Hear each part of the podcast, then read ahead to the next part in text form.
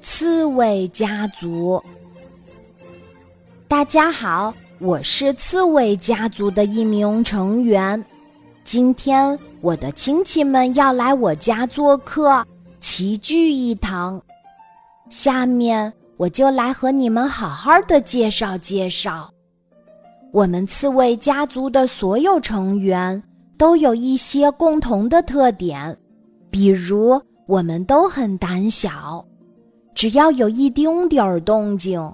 我们就会立刻把身体缩成球状，而且我们都性格内向，喜欢独居，白天躲在家里呼呼大睡，等晚上其他动物们都睡觉了才出来活动活动。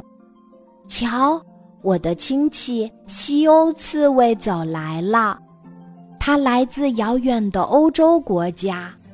穿着一件儿棕色的礼服，远远看去好像一颗巧克力豆儿。一般的刺猬只能在平原地区生活，而人们却能够在海拔两千四百米的地区见到西欧刺猬的身影。它简直就是刺猬中的小强，我们都十分佩服它。紧接着是谁进来了呢？哦，原来是长耳刺猬。长耳刺猬，它们耳朵的长度甚至可以和兔子不相上下。埃及、阿富汗和蒙古都是它的家。它不仅有独特的外形，还有高超的挖洞技术。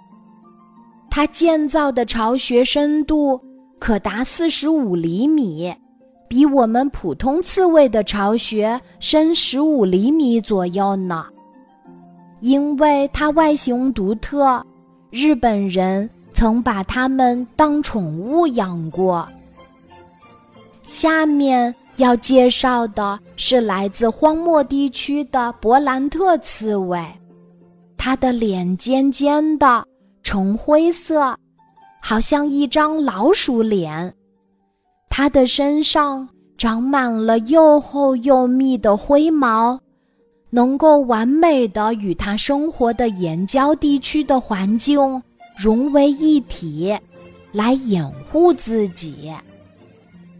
它总是令我望而生畏，因为它的刺长得比任何刺猬都要长。而且浓密，好像穿了一件铠甲，让别人不敢靠近。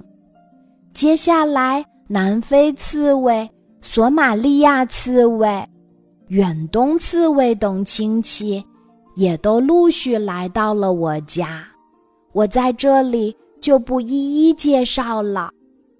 虽然我们刺猬家族很庞大。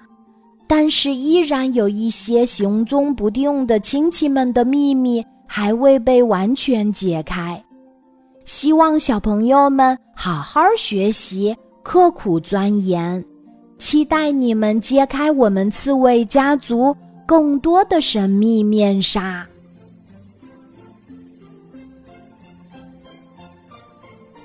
今天的故事就讲到这里，记得在喜马拉雅 APP。